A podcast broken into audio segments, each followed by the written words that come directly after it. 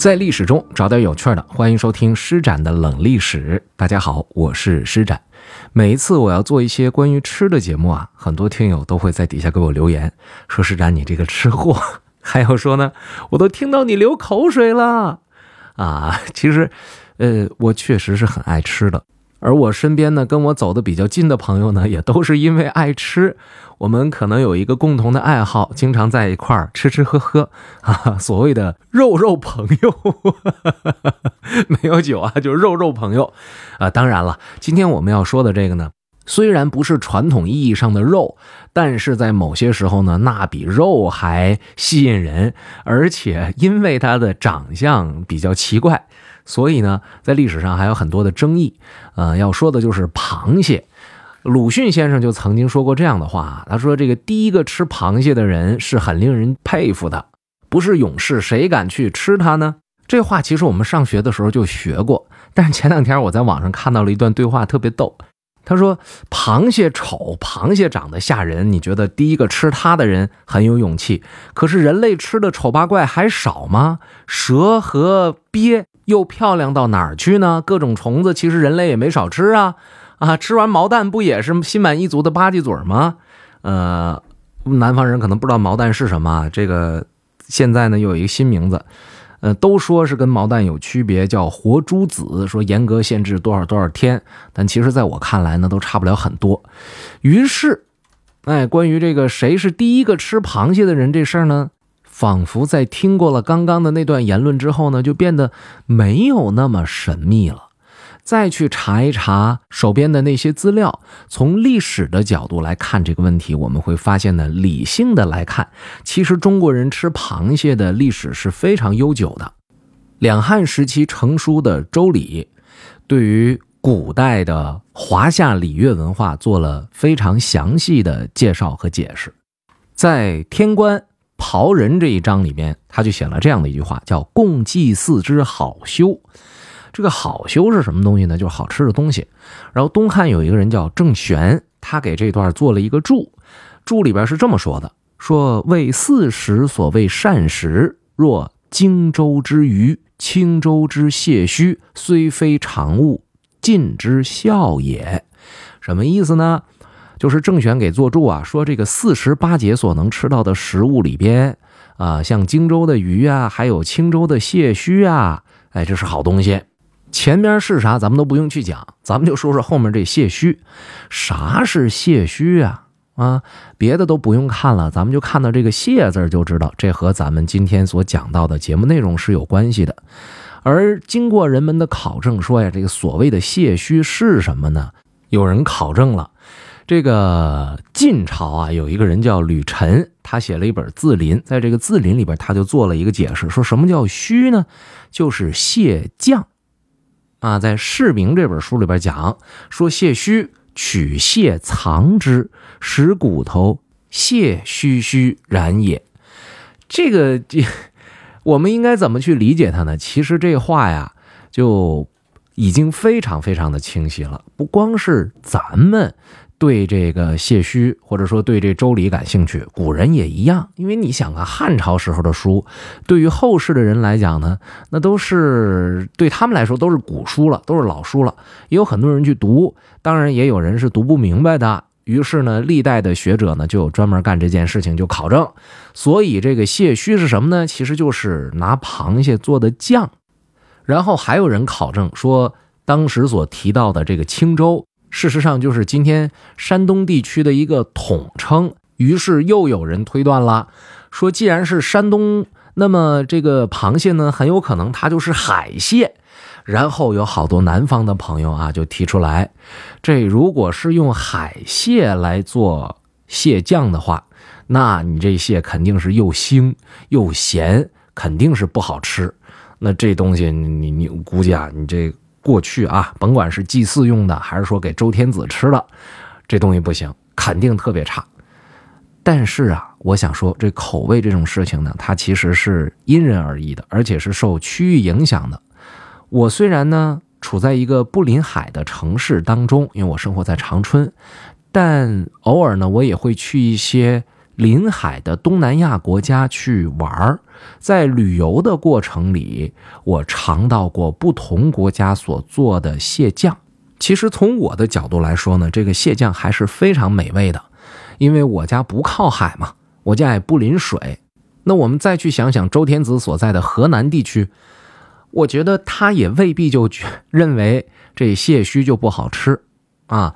不过。我们一定要说句实话啊，这个事儿虽然写的是先秦时候的事儿，可是成书是在汉朝啊，两汉期间，作注那位啊也是这个东汉人，所以西周的时候到底这螃蟹怎么吃，根据这个还真的是很难判断。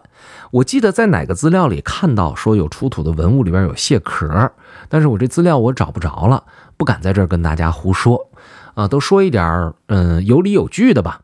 两汉之后是魏晋南北朝时期，魏朝时候呢，有一个人叫张籍，这个人写了一本训诂书，叫做《广雅》。所谓的训诂呢，是古代的一种词书，它的目的和意义在于讲解这个字的意思，训示名物，兼及形体，这个是比较考验功夫的啊。写这种书，这本书原来叫《广雅》，可是到了隋朝的时候呢。呃，有这么一位学者叫做曹宪，就给这本书做了音释。但是呢，因为隋炀帝的名字叫杨广啊，所以为了避他的讳，所以把这书呢就改成叫《博雅》了。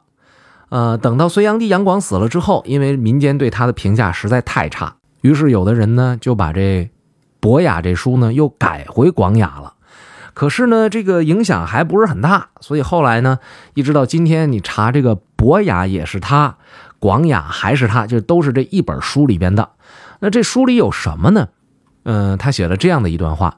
不过在读之前呢，我想提醒大家注意，因为是训诂，所以它的这学术性可能要相对强一点，这个听起来是比较别扭的。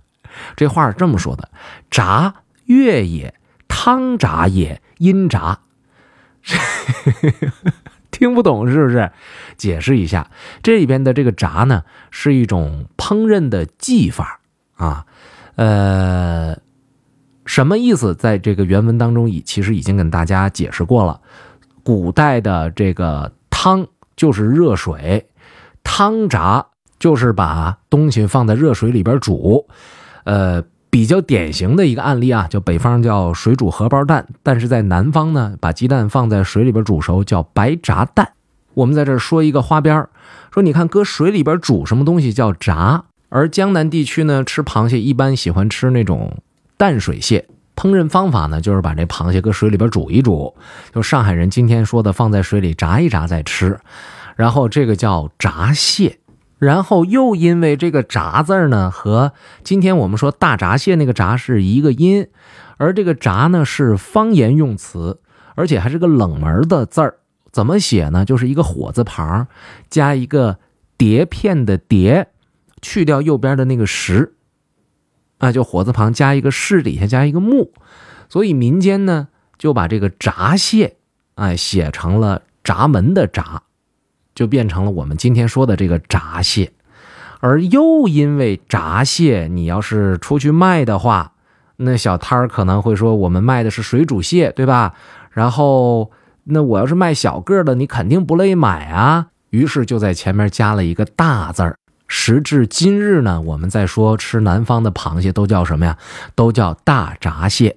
今天说到这儿呢，我也再补充一句，其实这事儿我之前都没想起来，我就在讲这个“炸”这个字的时候，忽然想起来，在东北啊，呃，冬天吃的那个萝卜干儿，呃，搁水焯、搁水煮，然后还有那个菠菜搁水焯，它不叫焯，叫搁水炸一下，谁也说不明白这个“炸”字怎么写。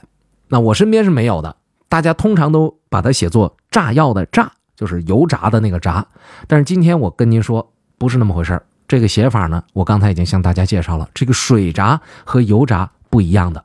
好，说过了魏，我们再来说说晋。在《晋书》有一条叫毕卓传啊，这里边呢就提到了毕卓他的这人生状态，叫右手持酒杯，左手持蟹螯，拍釜酒船中，便足了一生矣。这也就是说，在晋朝的时候，人们吃螃蟹就已经很普遍了。再往后看，唐代段成式所写的这个志怪小说《酉阳杂俎》卷七九十里边，啊，就提到有糖蟹。什么是糖蟹呢？就是拿糖来腌制海鲜。虽然很多朋友觉得这个可能这挺难吃到嘴的啊，但是我还是说那句话，这个东西啊。它这口味呢是分地域的，而且还有一点，我在冷历史这个专辑里边曾经专门做过一期节目，叫“还有什么比蜜甜”，就是在唐朝的时候呢，不是什么人都能够吃得上糖的，像我们今天所说的靠谱的白糖呢，更是没有。过去用的是什么呢？像什么麦芽糖啊，高贵一点的呢，使用蜂蜜。我在那期节目中都已经做了详细的介绍。所以再说回来，其实。螃蟹啊，就是《酉阳杂族》所提到的这个用糖来腌螃蟹、腌海鲜，它未必就能有多甜。再往后说到安史之乱以后，北方就陷入到了一个长久的混乱状态，而我们的古代中国的。经济和文化中心呢，慢慢也就从中原地区转移到了江南地区，这就让江南地区的螃蟹慢慢的取代了北方地区的螃蟹。我们在这再多说一个花边儿，当时所流行的螃蟹呢，不是今天我们说阳澄湖的螃蟹，而是河北沧州白洋淀那一带的，呃，北方的河蟹。然后据说呢，因为这东西在全国太流行了，所以呢，往往有一些贩螃蟹的人呢，就把这螃蟹啊从外地的弄来，没关系啊，就放在白洋淀里涮一下，或者放在白洋淀里养一养，然后从白洋淀运出去，跟别人说这是白洋淀的大闸蟹啊，就是大螃蟹吧，啊，这个跟今天的手法特别像，对不对？后来，呃，我们刚才所说过。到了安史之乱以后呢，国家的政治、经济、文化中心呢，从中原地区慢慢就往南移，于是南方的这些螃蟹啊，这些呃这种这个叫什么淡水蟹呀，就慢慢它的地位呢就取代了北方的淡水蟹。其实这个事情呢说起来也简单，就是你要是再继续说北方螃蟹好，那你说皇上多憋屈啊，我我去不了啊，别说是我螃蟹吃不着。我连我的江山都没了，是不是？那我当然不能够允许你们再继续说北方的螃蟹好了。所以什么地儿螃蟹好呢？我们南方的螃蟹最好。你看，这个是，呃，宋朝，特别是南宋时期呢，许多文人的一种心态。而在元朝，有一本书叫做《平江记事》，他对于这个螃蟹这个事儿呢，他是这么写的：他说，吴中蟹味甚佳，而太湖之种差大。壳易脆软，世称湖蟹第一。您看，有文人给他做推手，那这天下第一的淡水蟹啊，这湖蟹的位置，那不就归他了吗？对吧？但是啊，据说等到后来，到了明清时期，北京再一次成为首都的时候，河北白洋淀的螃蟹呢，就又好了起来。什么时候南方的螃蟹又流行了呢？这是到了民国的时候啊，浙江嘉兴南湖的南湖蟹也一度非常受欢迎。对了，说到这儿呢，我又想起一个花边来，说南方人啊喜欢吃螃蟹，而且南方呢这个水资源比较丰富，很多人呢其实都可以自己下水去捉这个螃蟹。捉着捉着呢，这就有技术上的创新了，他们就研发出一种叫做断的工具。而这个断呢，据说是从一种叫做护的工具演变而来的。它是干嘛的呢？是捉鱼虾的啊，还包括蟹啊，捉鱼蟹的。怎么用呢？就是把它放水里，然后它有一边是开口，这鱼蟹啊从这边开口进去之后，到里边它就不能再往前走了。可是它想再掉头回来也出不来了，就这样就给圈里了。等到呃捕鱼捕蟹的人呢一捞，就把这东西捞下来。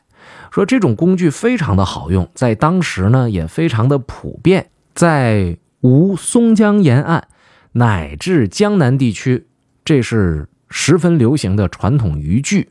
据说到今天仍然有人在使用。而这个“断”，我刚才说是从“户”演变而来的。这个“户”的简化字呢，嗯，它它没简化之前啊，是这个三点水加一个《水浒传》那个扈三娘那个“扈”，简化字是哪个“户”呢？